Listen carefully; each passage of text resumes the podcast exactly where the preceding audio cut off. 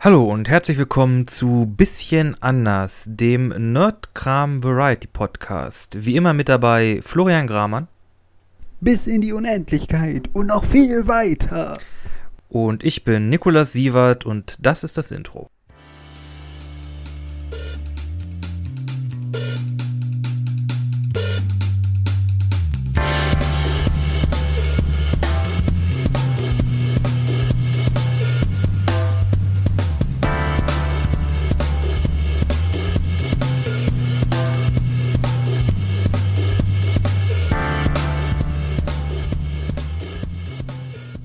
So, ich glaube oder ich hoffe zumindest, dass ihr schon vielleicht eine leise Ahnung haben könntet, worum es in dieser Folge vielleicht auch drum gehen könnte. Den neuen Buzz Lightyear Film von äh, DreamWorks Animation. Halt nein, das ist Pixar.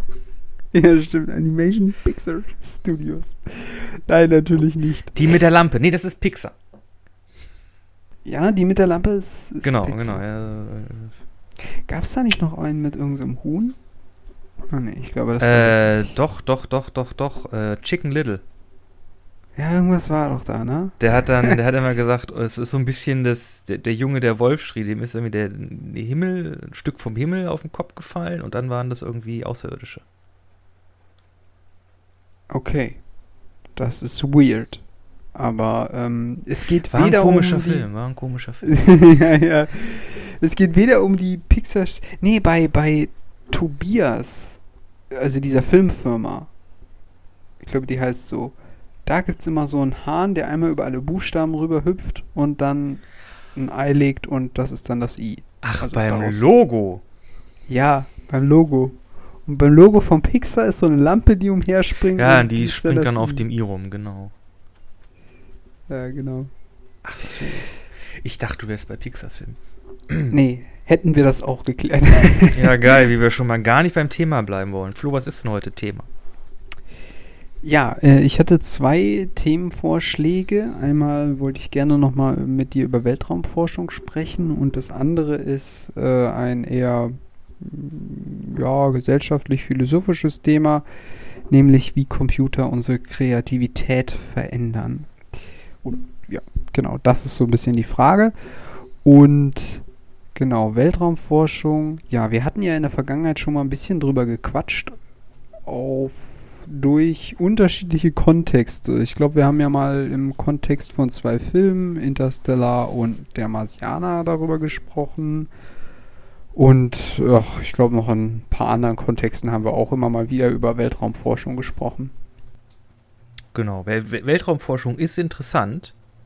Also, Weltraum ist geil. ja, ich habe ja auch schon öfter mal gesagt, ne, wenn es mal irgendwie sagt, wenn mal irgendwer sagt, jo Leute, wir brauchen eine Mars-Mission, Freiwillige vor, nicht trainiert sind, ich so, ne? hallo, hier ich. auch wenn es keinen Weg zurück gibt. Äh, aber Ich schreibe Ja. auch eine Novelle. Genau, genau. Das ist aber halt auch das Problem. Es gibt halt im, im also der Weltraum ist also gut, das würde Ihnen jetzt was zuschreiben. Der Weltraum möchte Leute nicht einfach am Leben lassen. Das ist halt so. ja, er ist zumindest ähm, ein menschenunfreundlicher Ort vielleicht oder, oder menschenfeindlicher Ort, weil im Vakuum Feindlich. können wir Da- schlecht überleben. Da ist nichts, genau. Und das Problem ist leider äh, auch das Sp- Space Exploration und so, das wird uns nicht viel weit, das wird uns nicht sehr weit bringen. Genau, das ist ja auch schon, das ist ja auch interessant, weil das ist ja von der Forschung schon bewiesen worden, dass wir uns mit einer unheimlichen Geschwindigkeit durchs Universum bewegen und es gibt Galaxien, die können wir sehen, aber die sind Aber so weit erreichen. weg. Genau, die sind so weit Denn- weg, dass wir sie nie erreichen können und sie entfernen sich in unglaublicher Geschwindigkeit von uns, dass wir sie niemals erreichen können. Ja, Nicht nur das, ist- Weltraum ist halt auch einfach eine ganze Menge nichts. Ja, Also ja da ist, das kommt da ist dazu. Also Da ist, also da ist wirklich sehr viel einfach leerer Raum. Und das für Milliarden an Milliarden und Billionen Kilometern. ja, ja, ja. Und Ich glaube, äh, es gab mal eine, oh, Entschuldigung, bitte. Nee, sag ruhig, sag ruhig. Es gab mal eine Studie von, ähm, oder eine, eine, eine Berechnung darüber, wie weit es die Menschheit überhaupt schaffen könnte, äh, also im Kontext unserer, äh, unserer Milchstraße, unserer Galaxie, Hm. wie weit wir es eigentlich rausschaffen können mit, ähm, mit, mit Spacecraft, also mit äh, Raketen, Drohnen, ähm, Hm. Sonden, hast du nicht gesehen. Und im Vergleich zur Größe unserer Milchstraße nicht viel. Das wäre Nee. unge ungefähr so weit, als würden wir von Berlin nach München fahren wollen. Und wir fangen irgendwie Berlin Mitte an Hm. und wir schaffen es so halb aus Berlin Mitte raus. oh. So Oh. ungefähr, das ist der Kontext. Das jetzt, das jetzt, das jetzt bitte auf kosmische Ausmaße ausdenken. Ungefähr so weit kommen wir aus unserem, aus unserer Milchstraße raus. Das ist schon hart bitter, ne? Das ist schon nicht sehr weit. Also, mh, das ist ja sowieso immer auch die Frage. Ne? Also die, die größte Frage bei diesem ganzen Thema ist ja vor allem die Antriebsfrage. Also was für ein Raumschiff müsste man entwickeln und welchen Antrieb hätte der, dass der eine Geschwindigkeit aufnehmen könnte, die uns erlaubt, äh, extrem große Entfernungen zurückzulegen. Und äh, da ist ja beispielsweise Lichtgeschwindigkeit immer wieder ein Thema, aber ähm, immer wieder als Hinweis, es gibt aktuell keinen Antrieb, der Lichtgeschwindigkeit äh, hat. Aber selbst wenn man den hätte, würde auch Lichtgeschwindigkeit nicht ausreichen. Also es wäre schon sehr schnell, aber es würde nicht ausreichen, um uns, ähm, wie du schon sagst, von A nach B durch allein durch unsere Milchstraße zu bringen. Also und man muss sich dann immer klar machen, dass das Reisen allein zum Mars bis zu drei oder vier Jahre dauern kann. Mm, Es Also- gibt ein Kunstprojekt, da äh, hat, haben Leute ähm, Weltraum, also Astrofotografie, ähm, Berechnungen und ähm, spekulative 3D-Modelle genommen und das alles zusammengeklatscht. Und dann haben sie eine vi- virtuelle Kamera einfach in Echtzeit, also die Geschwindigkeit, die halt so ein, ähm, so eine, so eine Raumstation, Raumschiff hat, äh, Hm. in Echtzeit quasi abfahren lassen von Erde bis Mars.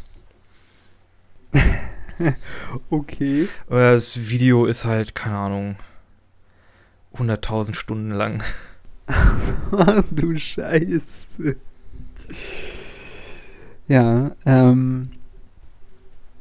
Genau, und äh, jetzt wollte ich noch ein paar Sachen zu diesen Antriebsdiskussionen sagen, nämlich, äh, das ist ja auch das Interessante, wenn du dir dann Science Fiction anschaust, nämlich, äh, da wird das ja immer überbrückt. Bei Star Trek haben wir den sogenannten Warp-Antrieb, den es aber nicht de facto gibt. Das ist Fiktion, das ist Quark mit Soße. Mobsgeschwindigkeit. genau, und bei Star Wars hat man den Hyperraum oder den Sprung in den Hyperraum. Ja, Und der, glaube ich, grenzt so ein bisschen an etwas an, was eine möglich, eine theoretische Möglichkeit beschreibt, wie man das Reisen durch die Galaxie extrem beschleunigen kann. Ähm, aber es wird äh, beispielsweise in Star Wars nie wirklich ausformuliert, wie das jetzt genau abläuft oder wie das jetzt funktioniert. Das, das ist Ja, auch im Grunde genommen Fiktion. ist Science Fantasy. Es geht um Weltraumritter, die gegen andere Weltraumritter kämpfen. genau. Ach nee, Magier. Magier, ja, genau.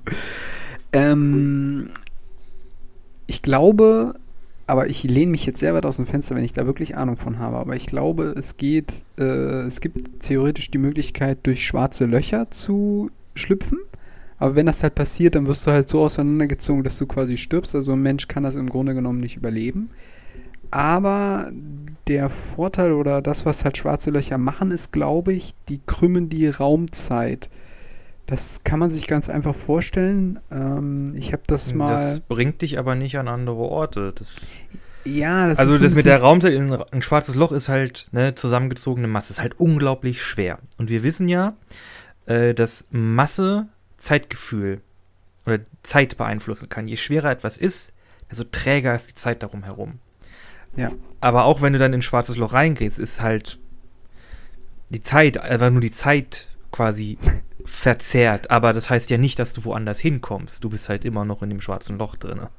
Ja, das ist halt die Frage. Oder ne? also, Nicht mal, du bist atomarisiert und auf, keine Ahnung, Ja, ja. Auf, auf wenige Atome zusammengepresst.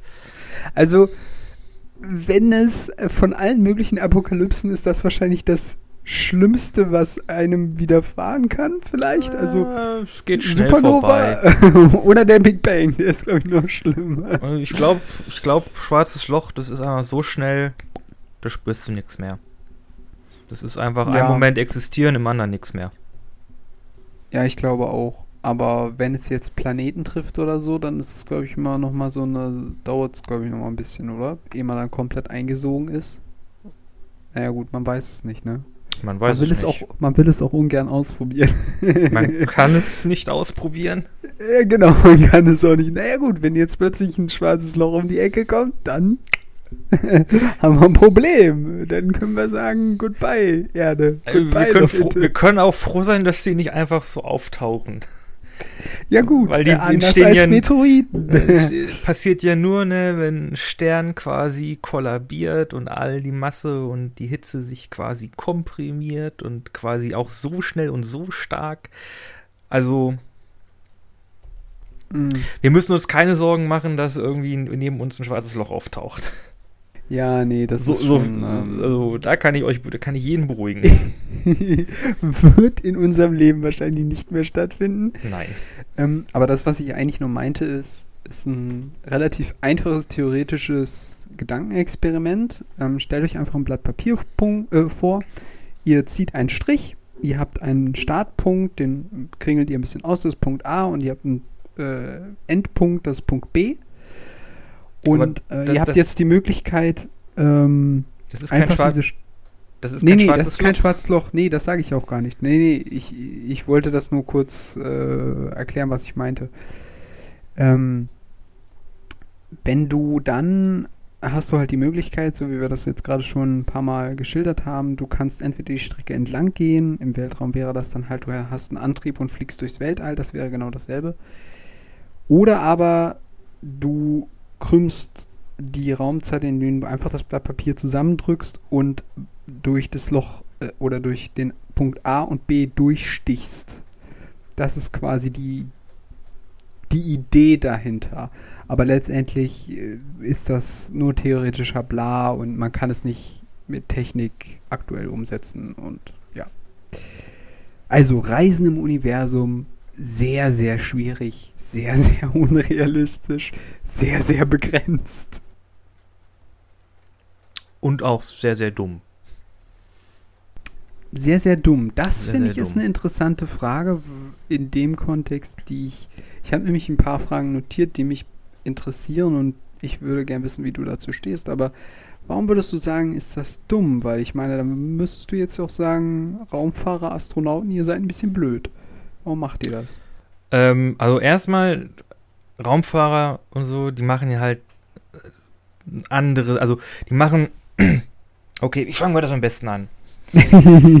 ähm, Raumstationen, die wir im Moment haben, sind im Grunde Forschungsstationen. Da werden äh, technische Sachen ausprobiert, da werden äh, Experimente durchgeführt äh, in Schwerelosigkeit oder es werden halt Geräte ausgelesen, die halt im Orbit sich äh, im, im, Weltraum äh, befinden ähm,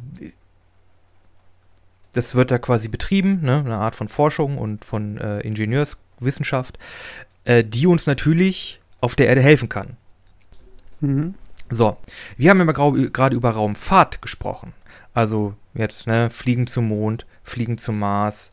Äh, es gibt einige, glaube ich, Großkonzerne auf unserer Welt, die möchten gerne Fabriken oder irgendwelche Warenhäuser auf dem Mond bauen oder auf dem Mars hm. oder im Orbit. Hm.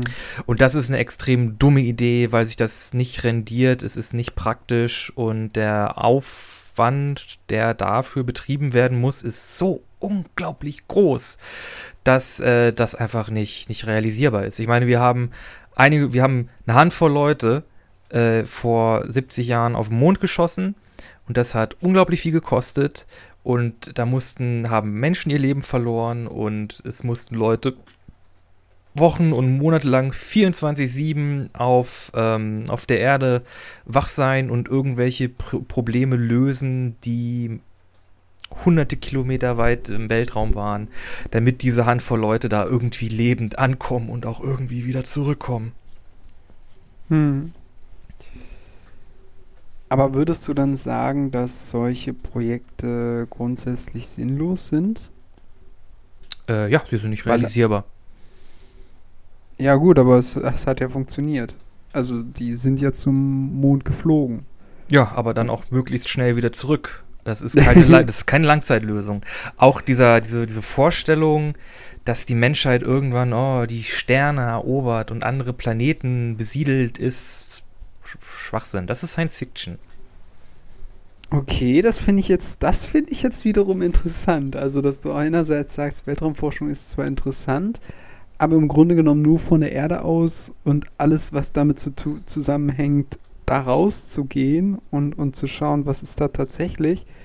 Das findest du jetzt wieder als. Ne, wir wir, du als wir werden. Es ist sinnlos, weil man da nie ankommen würde. Hm. Also, also ich. Ähm, ja. Ähm, ja, also ich, ich, genau, also vielleicht um auf meine Fragen zu, zu kommen. Ähm, also die eine Frage ist einfach, oder die gibt es, glaube ich, schon seit Beginn der Raumfahrt oder seit diesen, seit diese Projekte, die ja auch bei der NASA und so weiter gestartet worden sind. Ähm, da werden, da wird extrem viel Geld in Projekte reingesteckt, die man genauso gut auch woanders für arme Leute reinstecken könnte, äh, also und so weiter. Ne? Also für gut, für Projekte halt auf der Erde. Und da gibt es halt viel Kritik, dass man halt sagen könnte, wozu machen wir das eigentlich? Das rausgeschmissenes Geld. Das brauchen wir alles nicht. Hm, wie stehst du dazu? Und du hast ja jetzt schon so ein bisschen angedeutet, wie du das siehst. Das würde mich jetzt interessieren.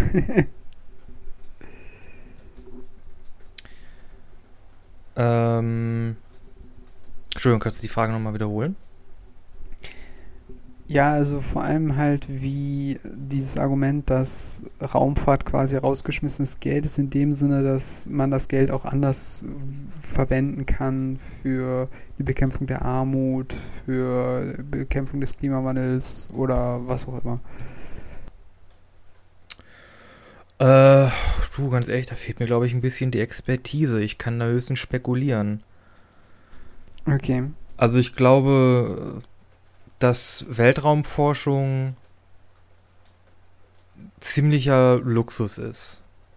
Wir hm. machen das halt, weil wir es können und es gibt bestimmt auch, äh, äh, ich meine, keine Ahnung, was, was hat uns Weltraumforschung gebracht? Äh, äh, keine Ahnung, Satellitenfernsehen, äh, Natürlich können wir durch Weltraumforschung, wir haben halt naja, Internet das Internet, genau, ja, Kommunikationssysteme, die satellitenbasiert sind, ähm, generell Satelliten, Wetterforschung und so. Äh, das ist natürlich äh, alles ohne Weltraumforschung nicht möglich gewesen und ist halt auch wichtig. Darauf fußt ja zu einem Großteil auch unsere moderne Welt. Mhm. Äh, und dafür ist, glaube ich, Weltraumforschung wirklich nützlich.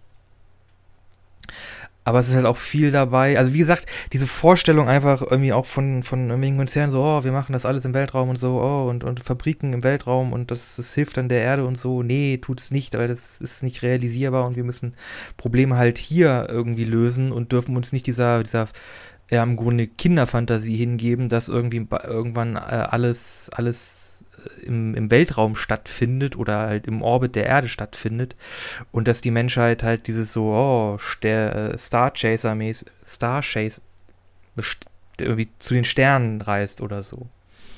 Mhm. Also, um es vielleicht mal ein bisschen. Ähm, Herzschrittmacher äh, wurden auch im Weltraum entwickelt. Herzschrittmacher wurden im Weltraum? Was? Ja. okay. Also hat schon, ähm, hat schon viel Gutes. Vielleicht ist doch nicht so. Vielleicht doch kein Luxusding. okay, das war mir jetzt nicht so bewusst. Ähm, also, ich kann mich eigentlich insofern deiner Kritik anschließen, also deiner Kapitalismuskritik anschließen, die da ja, glaube ich, so ein bisschen mit drin steckt und mit, mitschwingt. Also, ähm, das ist übrigens kein, kein Argument, was irgendwie aus der Luft gegriffen ist, wenn wir uns Leute wie äh, Musk angucken oder so. Bezos. Ähm, genau, Bezos. Also es gibt ähm, durchaus Unternehmen oder Charaktere, sage ich jetzt einfach mal, die äh, frei nach diesem kapitalistischen Verbreitungssystem, was, was, was inhärent ist im Kapitalismus, also generell, der Kapitalismus sucht sich immer neue Märkte und immer neue Ressourcen und das ist halt auf der Welt irgendwann begrenzt. Die, die nächste Stufe oder das Next Level ist, wäre halt der Weltraum. Und das sind halt solche Sachen wie, wir sollten mal auf Mars irgendwie so eine Kolonie gründen und dann da irgendwas abbauen oder hast du nicht gesehen. Ähm, und da gebe ich dir halt völlig recht. Das ist halt Schwachsinn und deswegen sollten wir sowas nicht machen. Es gibt ja aber doch auch relativ viele, die so ein bisschen, also oder was heißt ein bisschen, also die halt auch erforschen, okay, auf welchem Planeten ist Leben überhaupt möglich? Was für mhm. Leben wäre möglich? Und wie könnte beispielsweise auch außerirdisches Leben möglich sein? Also das heißt, es gibt schon einen relativ großen Wissenschaftszweig, der sich mit dieser Frage auseinandersetzt. Das findet überwiegend natürlich alles noch weitestgehend am Boden statt, über unglaublich gute äh, Mikroskope, die unglaublich weit äh, in die Galaxie Teleskope. hinein. Teleskop, Teleskope, ja, Entschuldigung. Äh, unglaublich weit in die Galaxien hineinschauen können. Mhm. Und dann halt gucken, okay, ähm, wo gibt es theoretisch gesehen Orte, Planeten, die ähm, sowas wie Leben möglicherweise, ja, wo es halt theoretisch möglich wäre, aufgrund von Wasser, Erde und äh, Atmosphäreverhältnisse und so weiter. Und das wiederum finde ich schon irgendwie interessant. Gleichzeitig hat es natürlich schon auch diesen Hintergedanken, hm, wie wäre es eigentlich, wenn wir diesen Planeten mal besuchen könnten? Du hast, wie wir am Anfang schon geklärt haben, es ist natürlich extrem schwierig, andere Orte im Weltraum zu erreichen, weil es einfach Jahre dauert. Ähm, und daher stellt sich halt überhaupt die Frage, sollte man das machen oder sollte man es bleiben lassen? Aber es ist halt auch irgendwie so ein Forscherdrang und so eine Neugierde, die dahinter steckt. Also ich, mich triggert das schon. Also ich finde das irgendwie cool und interessant die Frage ist, sollte man dafür Geld ausgeben oder nicht? Hm, ja, also es wird, es wird halt für ziemlich viel Krams Geld ausgegeben, wo man sich halt im Nachhinein fragt, ist das wirklich nötig so, ne? Weltraumforschung, ja, hat halt schon einiges für sich, ne? Aber natürlich auch negative Seiten. Also es ist mal so, mal so, wenn man überlegt, dass irgendwie äh, beispielsweise auch Nuklearraketen im Weltraum positioniert werden können oder so eine Kacke. Also das ist halt auch wieder schlecht, ne? Vor allem, wir haben, also bitte nicht, wir haben nämlich schon ein Müllproblem im Weltraum. ja, stimmt. Äh, alles schon, das ist alles schon so vollgemüllt. Es ist, äh, Raketenstarts werden schon abgebrochen, weil da irgendwie eine Müllwolke dann über der, über dem, ähm, über dem Startplatz hinwegfegt. Es wird da immer voller. Wir müssen da mal sauber machen. Ach nee, ja, geht nicht. Apropos. Wo ist Wally? ja, wir brauchen einen Weltraum-Wally, bitte. Ja, genau. Ach ja. Ja. Der Weltraum. Unendliche Weiten. Ähm. Genau, noch eine letzte Frage dazu. Äh, es gibt ja, also bemannte Raumfahrt macht aktuell nur China, Russland und die USA. USA gemeinsam mit ESA, also der Europäischen äh, Vereinigung für Weltraumforschung. Also jetzt äh, Leute hochbringen oder wie? Weil genau. Ich meine, es gibt also, ja deutsche Astronauten. Die sind genau. ja momentan noch auf der ISS. Genau, genau. Also wie gesagt, ich spreche nur von der besetzten Raumfahrt. Okay. Äh, tatsächlich ist, also Raumfahrtnationen gibt es tatsächlich sehr viele oder zumindest die das Potenzial haben, ähm, Raketen ja, in den Weltraum zu schicken oder Satelliten in den Weltraum zu schicken. Also da gibt es tatsächlich sehr, also mehr als man denkt. Ähm, Indien versucht jetzt auch, ähm, also 2023 wollen sie eine bemannte Raumfahrtmission starten. Und China plant ja sogar so ein ähnliches Ding wie die ISS zu bauen, ähm, auch in unserem Orbit quasi. Hm. Denkst du, die EU sollte danach ziehen und wir sollten ein gemeinschaftliches äh, besatztes Raumfahrtprogramm äh, starten, also das nochmal intensivieren, oder denkst du, das ist Bullshit? Das brauchen wir Äh, nicht. du, zu welchem Zweck? Ja, das ist halt die Frage, ne?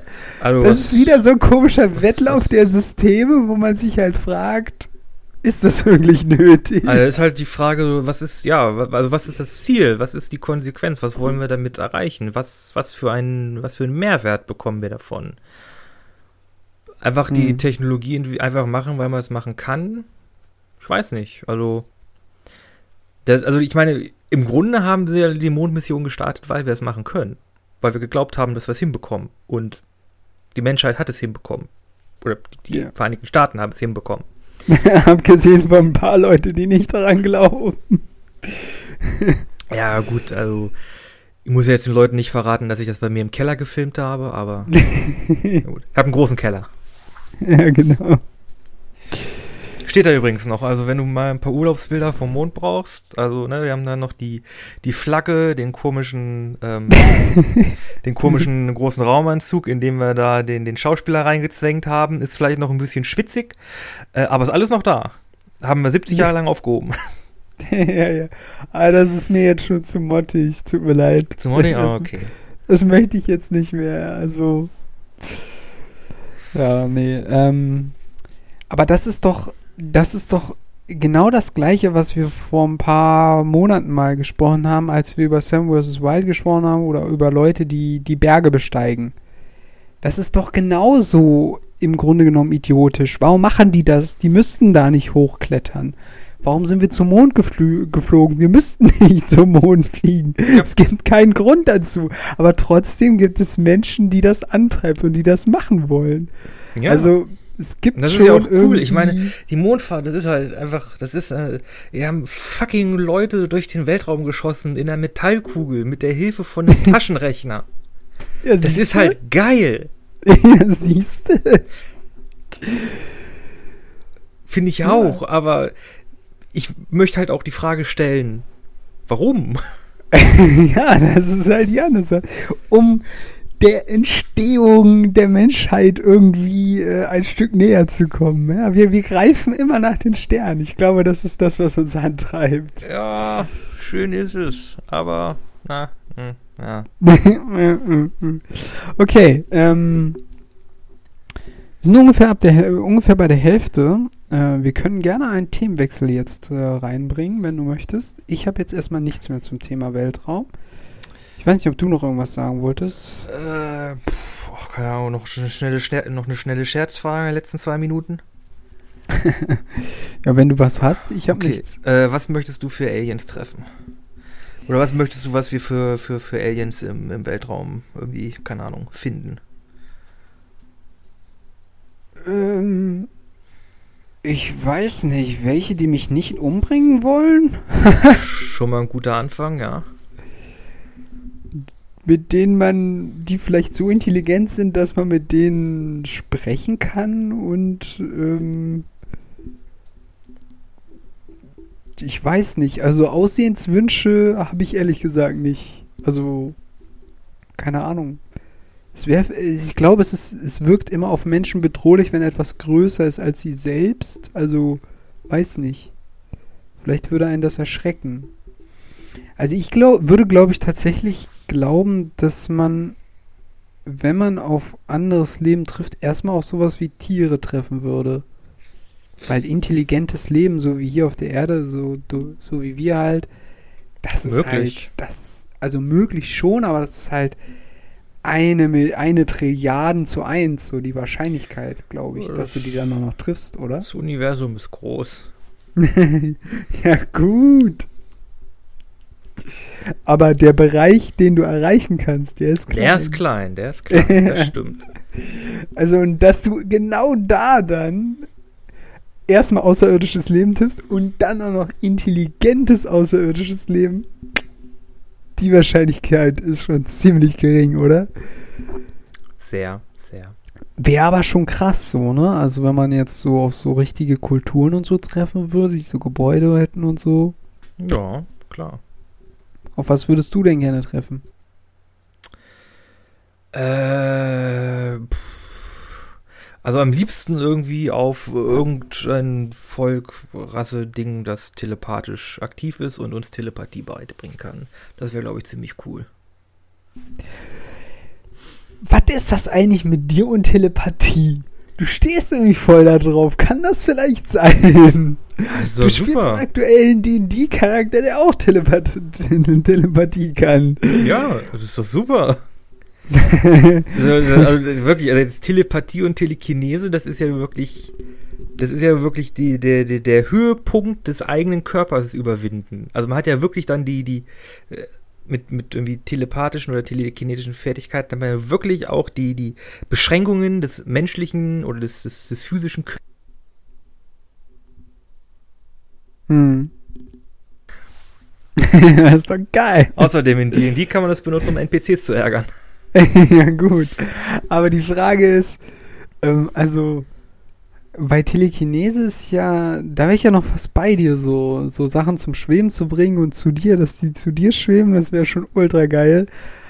Aber bei Telepathie, da müsste das ja dann auch so funktionieren, dass nicht nur deine Gedanken komplett freigesetzt sind, sondern dass du wirklich nur bestimmte Botschaften einem bestimmten anderen Menschen äh, überbringen oder, oder den, ja, sagst über Gedankenkraft. Ähm, weil ich hätte mal einen Film gesehen, ganz anderer Kontext, und da war das dann halt so, dass wirklich alle Gedanken zu hören waren. Oh ja. Und das ist halt dann Da so. Ah, nee, das ist, glaube ich, nicht gut. Nee, nee, das ist, dann, das ist dann wirklich nicht so gut. Das muss schon sehr gezielt sein. Das wäre aber auch interessant. Stell dir vor, jedes, jedes Baby hätte Telepathie und man müsste quasi erst im Laufe seines Lebens lernen, seine Gedanken im Zaum zu halten, sodass man nur bestimmte Gedanken an andere weiterleitet. Ja. Das wäre crazy, oder? Kann man was apropos, draus machen. Apropos crazy Gedanken, Kreativität sind auch oft, äh, hat auch was oft mit verrückten Gedanken zu tun. Ähm, ja, da muss ich mich öfter mal mit auseinandersetzen. Ach was. ja, nee, ähm, ist mir so in den Sinn gekommen, einfach die Frage, was denkst du, vor allem jemand wie du, der ja sehr kreativ ist oder sehr kreativ arbeitet täglich, ähm, wie verändert der Computer unsere Kreativität oder hat er überhaupt etwas verändert und wenn ja, wie oder ja, einfach so mal in den Raum gestellt? Ja, das ist natürlich eine sehr, sehr breite Frage. Ja, ja.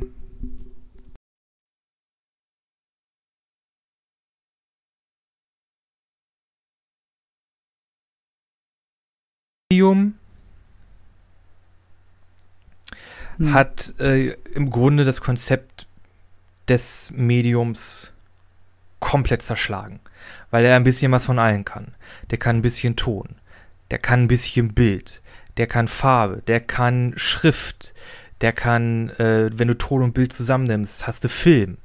Der kann mit dem Internet, kann der Web, der kann Webseiten, der kann äh, Shops, der kann äh, nicht funktionieren, der kann äh, ja. ein bisschen was von allem. Ist einfach ist, äh, multifunktional. Es ist ein multimediales Gerät.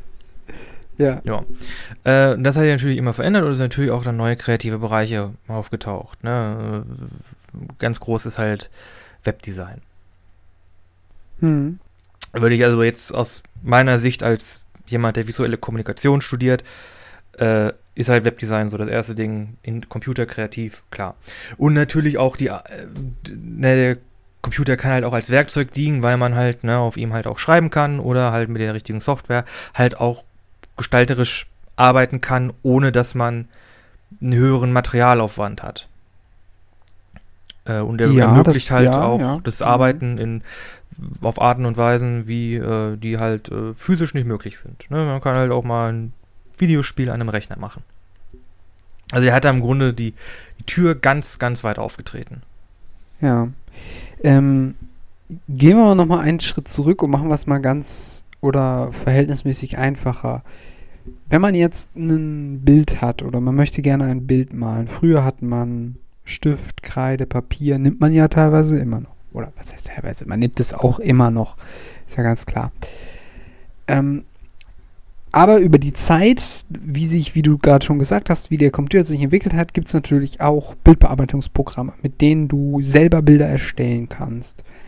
Ähm, und da ist ja, oder das für mich als jemand, der sich nicht so oft mit diesem Programm auseinandersetzt, äh, immer wieder die spannende Frage, äh, grenzt der, grenzt das Programm die Möglichkeiten ein oder weitet es sie aus?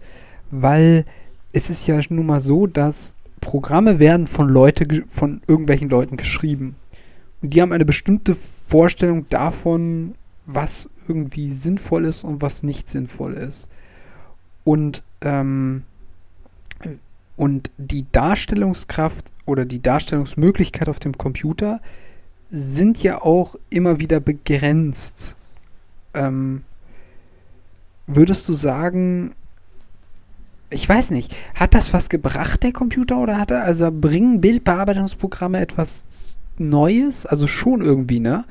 Weil ja, ich meine. Also, zum einen ist es einfacher. Es ist viel einfacher, ein Bild äh, zu bearbeiten, als wenn du da mit äh, Chiaroscuro irgendwie Fotos in der Schwarzkammer irgendwie nachbearbeiten musst.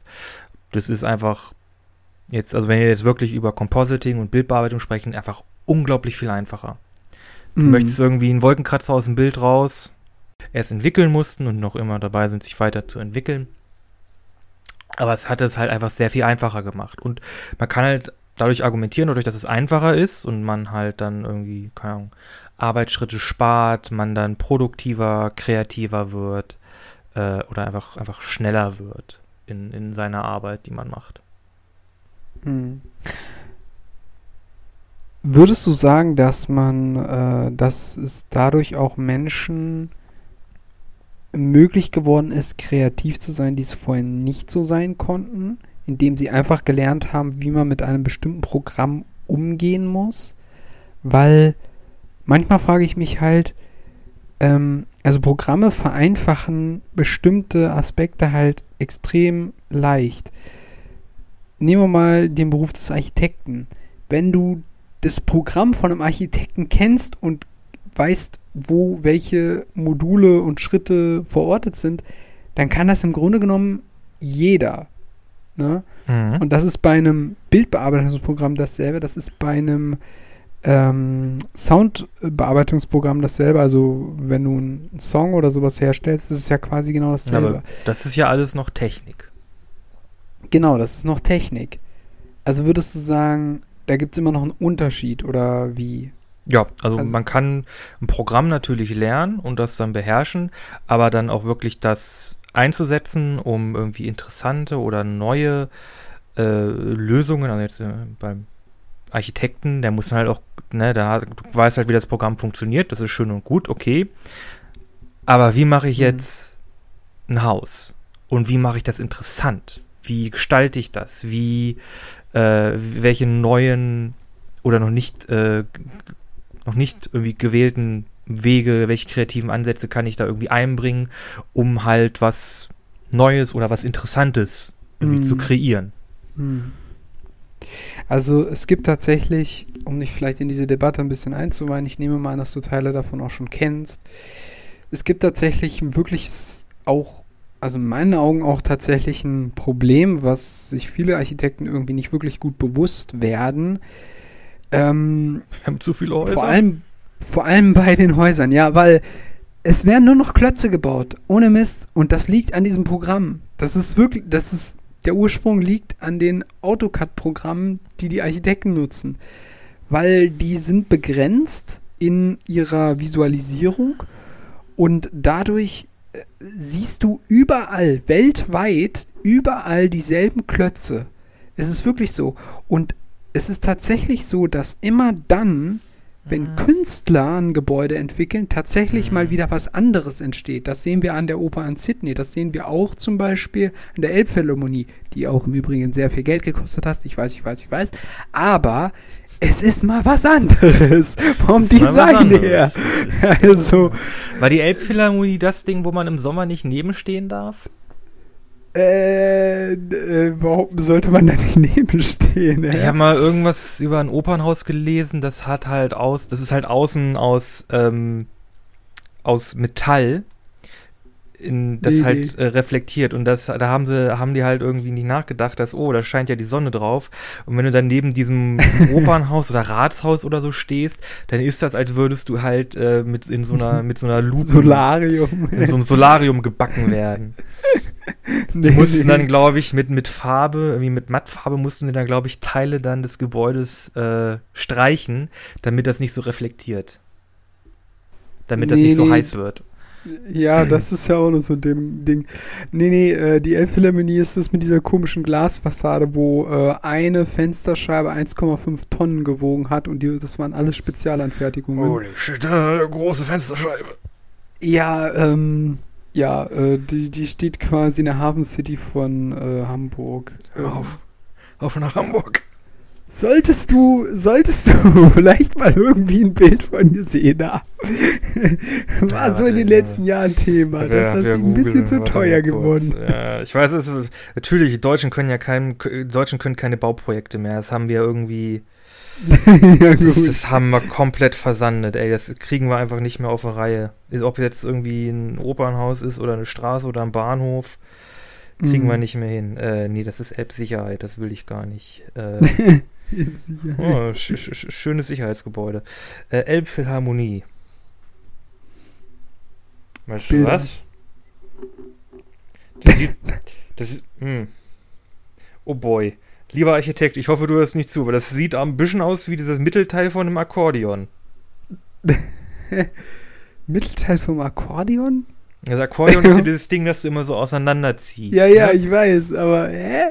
Das sieht, so ein, das sieht so ein bisschen, als hätte man irgendwie so einen Chor Querschnitt durch diesen Ziehpart von einem Akkordeon gemacht und da hätte dann einfach an den Schnittstellen Glas dran geklebt. Ja, gut. Ähm, Hm. ich ich lasse das jetzt einfach mal so stehen.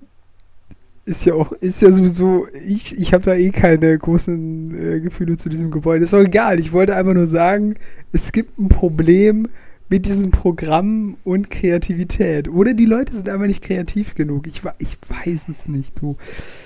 Es gibt ja auch so ja, ganz, es gibt ja auch so ganz viele crazy Sachen, die halt auch im Gaming-Bereich entstanden sind. Also allein diese ganze Szene bei ähm, äh, Minecraft ist ja schon krass, ne? Also was da Leute alles für Sachen bauen, das ist ja uh, äh, verrückt und ähm, vor allem wie lange sich auch dieses Spiel gehalten hat, dafür, dass es jetzt schon echt lange, lange draußen ist. Äh, und- Minecraft ist halt ist halt Lego-Prinzip. Ja, ist halt Äh, Lego-Prinzip. du ne? hast halt, du hast halt, hast halt, kannst halt alles bauen. Ne? Ist halt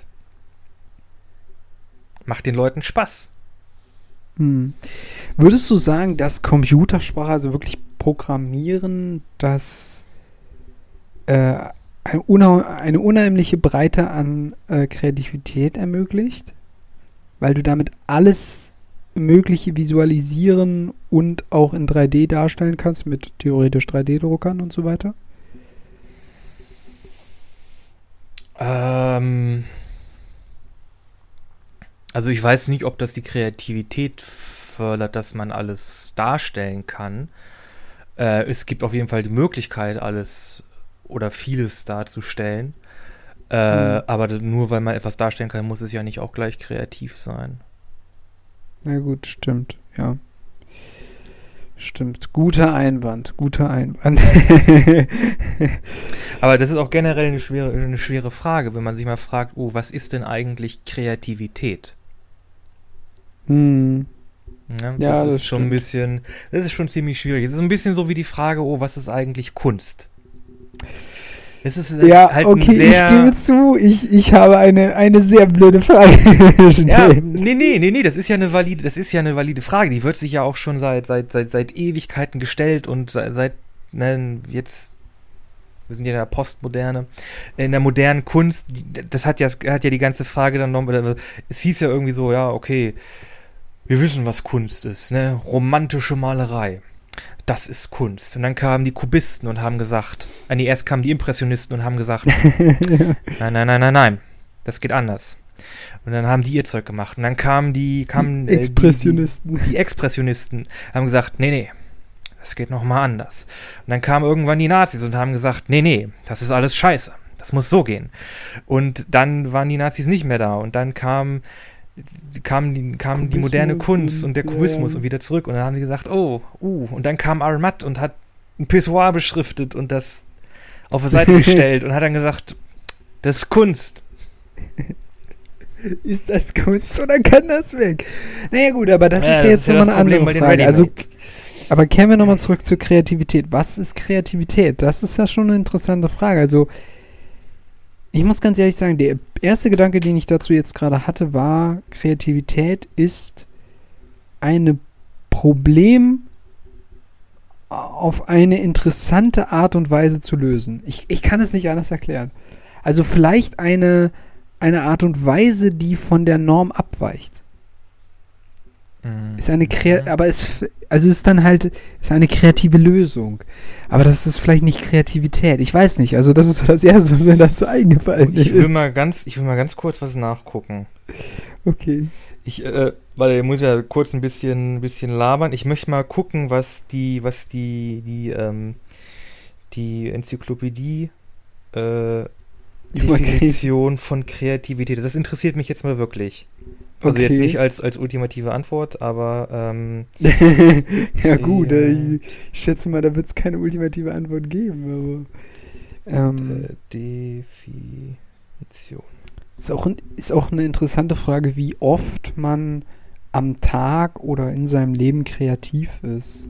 Das ist auch eine spannende Frage. Also hängt viel davon ab, was man generell über den Tag hindurch tut und was man dann als kreativ definiert. Das ist natürlich schon, also, hm, ja, also, es ist wirklich so eine Art Auslebung von Kunst im Sinne von, dass man irgendwie Bücher schreibt oder, oder, oder etwas malt oder, oder, oder was, irgendwas festhält.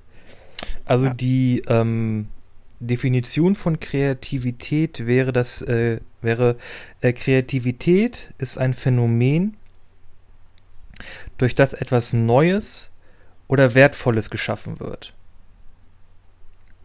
Äh, der kreierte Gegenstand kann ähm, ein physisches Objekt sein oder ein nicht physisches Objekt. Okay. Ähm, also ich würde insofern widersprechen, dass ich es nicht als Phänomen, sondern als Prozess bezeichnen würde. Kreativität ist der Prozess, der etwas Neues schafft, oder? Ich weiß es nicht. Aber ist es, ist es wirklich mit etwas Neuem verknüpft? Ich würde das, ich würde das vielleicht ändern in etwas anderem. Ja, es gibt ja das sehr, es gibt Hm. Es gibt ja das gute alte Sprichwort, ne, alles was es äh, schon Äh, gab? nee, äh, alles äh, es gab halt schon alles. Man kann nur noch, man kann halt Sachen nur noch anders machen. Weil Hm. etwas, etwas komplett originäres, etwas komplett ähm, Neues ist gar nicht mehr möglich zu so etwas zu erschaffen. Es Mhm. gibt nur noch die Möglichkeit, quasi Impulse zu nehmen, diese vielleicht neu zusammenzufügen oder neu zu denken, neu umzusetzen, um so etwas zu erschaffen, was halt anders ist als Sachen, die vorher waren. Aber es ist nicht äh, 100% äh, originell. Neu. Hm. Also das heißt, es ist eher eine Art Veränderung, eine Umwandlung, die man herbeiführt. Aber ich würde sagen, es hängt auch irgendwie mit einer Art kognitiven Kraft zusammen. Also man muss schon sein Gehirnschmalz anstrengen. Also es, ich glaube schon, dass es irgendwie mit so einer Art geistigen Lösung zusammenhängt. Ich kann das nicht anders erklären. Wie würdest du sagen? Was würdest du als kreativ bezeichnen? Gute Frage. Ich sollte es eigentlich wissen. ja, jetzt mal hier, Herr Kommunikationswissenschaftler. Mm, Ja, also im Grunde kann ich da nur das wiederholen, was ich, was ich, was ich vorhin gesagt habe, dass Kreativität halt wirklich eine Form von Prozess ist, oder wie du, wie du schon gesagt hast, vielleicht eine Art Schaffungsprozess ist, in dem man quasi neue Lösungen auf bestimmte Fragen findet.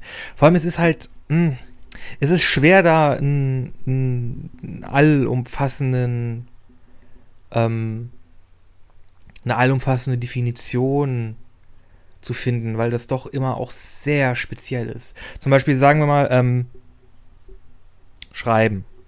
Hm. Kann unglaublich kreativ sein,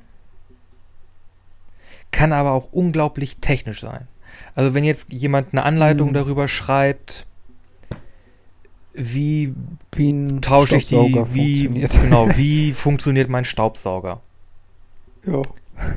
Sicherheitshinweise. Ist, ist, das, ist, das, ja, ist das ein kreativer Schaffensprozess? Ja. Ja, würde ich auch sagen, muss nicht unbedingt sein, ne? Genau.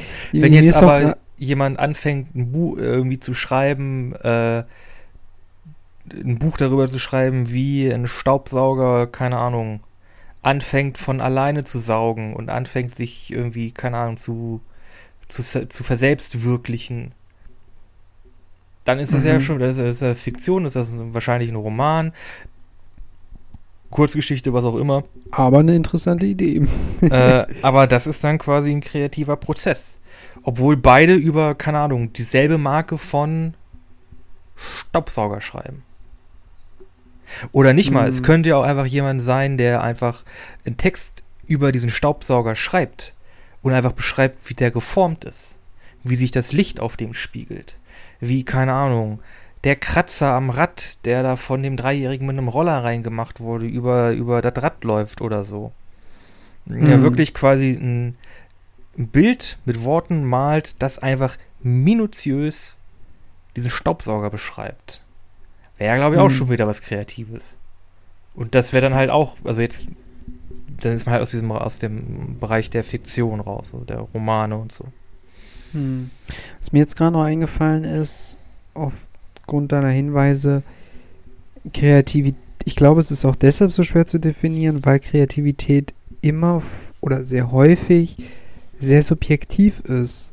Weil mein Argument von wegen, es ist irgendwie so eine Art Problemlösung, verfängt nicht, weil ja, man kann kreative Ideen haben oder kreative Lösungen finden für etwas, für möglicherweise einem, für ein Problem oder eine Problemstellung. Aber das muss ja nicht zwangsläufig, es muss nicht zwangsläufig etwas Kreatives entstehen oder, oder ein kreativer Prozess muss nicht zwangsläufig mit einer Problemlösung zusammenhängen. Also man kann auch sich einfach so etwas ausdenken, vor allem ganz viel Literatur und Romane haben nicht zwangsläufig mit einer Problemlösung in der realen Welt zu tun, sondern sie sind vielleicht ähm, äh, Unterhaltung oder sie sind für den Autor und deswegen meine ich auch subjektiv oder für den für den Creator sagt man ja auch ähm, einfach was was er gerne tut und was wahrscheinlich viele Menschen als kreativ definieren würden und bezeichnen würden, was er selber auch als kreativ ansieht, aber was nicht mit einer Problemlösung oder, oder, oder sowas zusammenhängt. Also das, glaube ich, muss man vielleicht doch nochmal trennen. Also ich ziehe mein, mein, mein Argument von vorhin ein bisschen zurück. Also es macht doch nicht so viel Sinn.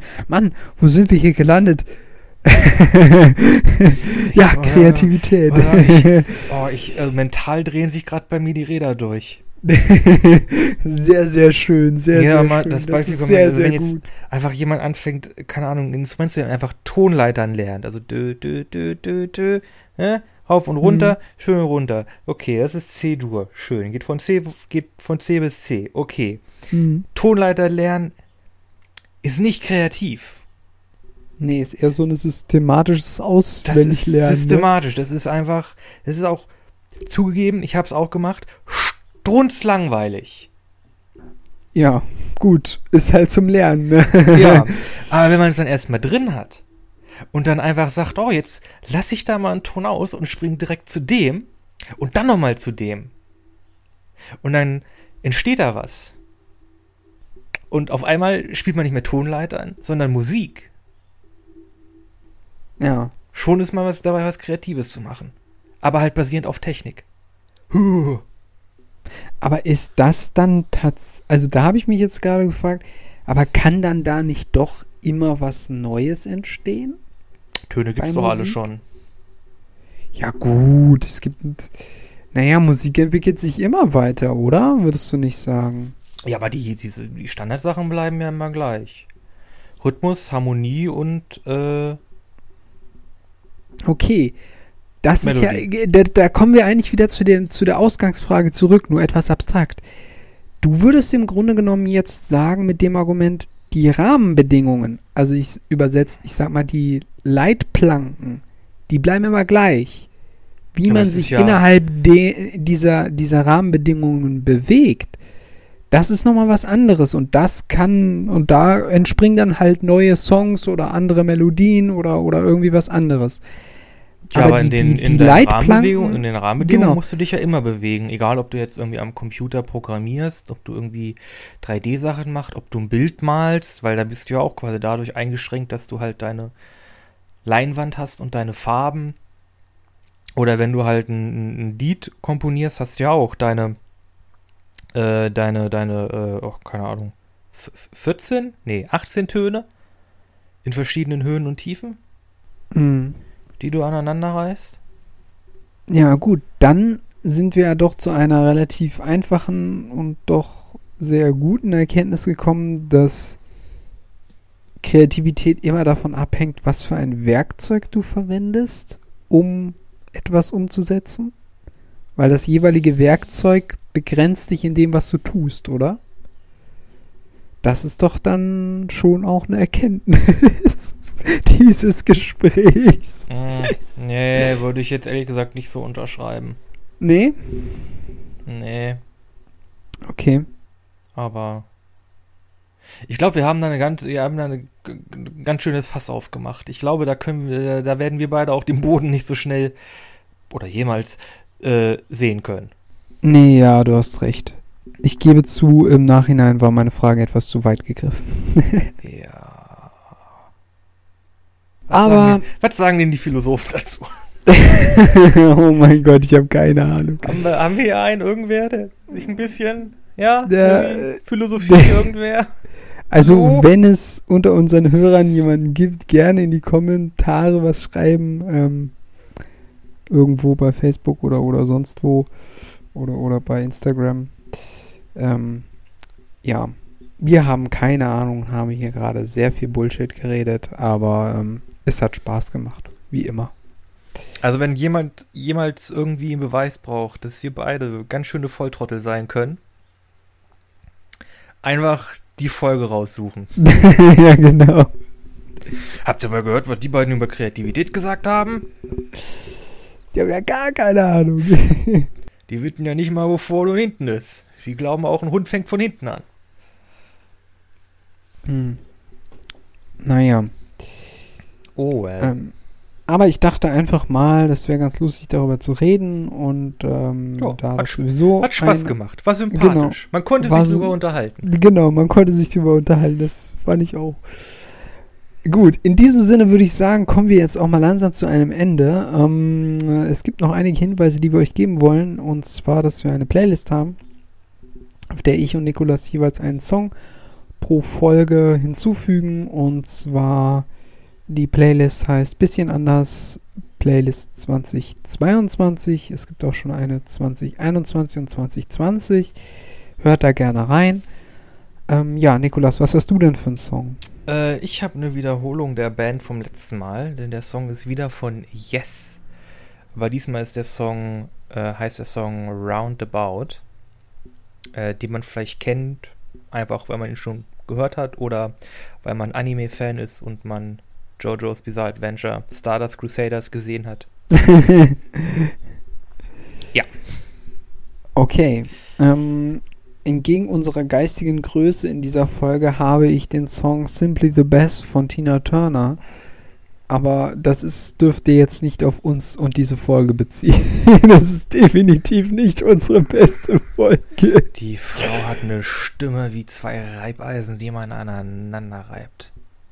Wunderbar. Ja. Ja, ja, richtige Röhre.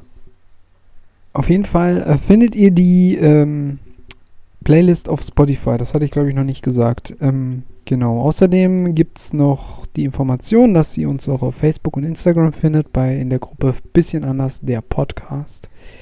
Und da veröffentlichen wir die Thumbnails zur Folge und die Information, worum es in den einzelnen Folgen geht. Also wenn ihr da noch nicht seid oder uns darüber noch nicht gefunden habt, könnt ihr auch da jede Woche vorbeischauen und gucken, ob euch das gefällt. Ansonsten empfehlt uns weiter und ich glaube, wir sind dann für diese Woche raus. Wir sind raus.